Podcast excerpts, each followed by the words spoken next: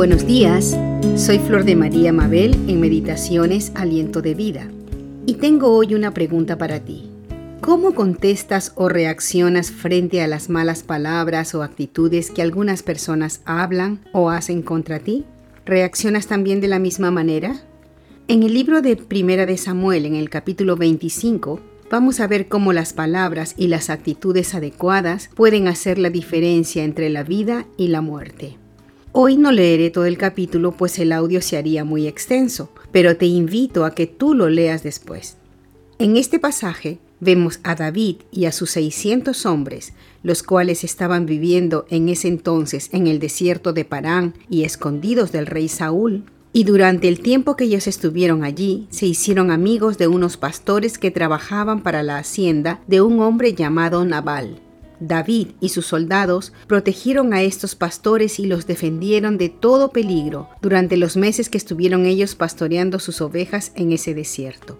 Cuando llegó el momento del trasquile de las ovejas, David envió a uno de sus soldados a solicitar algo de alimentos a Nabal, ya que era costumbre que se haga banquete en la hacienda para el día del esquile. Cuando llegó el joven para presentar el saludo de David y su petición a Nabal, este Nabal les respondió rudamente y con insultos hacia David, negándose a darle algo, y echó al joven soldado. Cuando éste llegó ante David, le contó de la respuesta brutal de Nabal.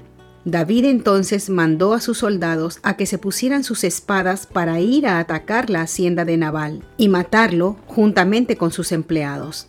Para esto, en la hacienda, uno de los criados, que era pastor, corrió a avisarle a Abigail, quien era la mujer de Nabal, sobre la mala respuesta que había dado su esposo a David, y que de seguro que vendría a atacarlo. Abigail, que era una mujer sabia y prudente, hizo que pusieran alimentos y provisiones sobre unos asnos para llevárselos a David y evitar así una tragedia.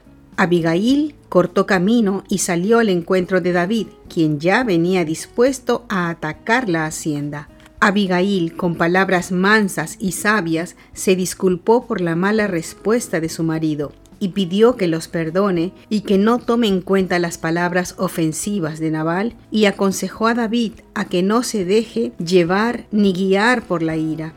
David se calmó y entendió que Dios lo estaba librando de actuar injustamente con las demás personas de la hacienda, y agradeció las palabras sabias de Abigail que había logrado evitar una matanza. ¿Cómo es importante guardarnos de responder cuando nos encontramos enojados o irritados?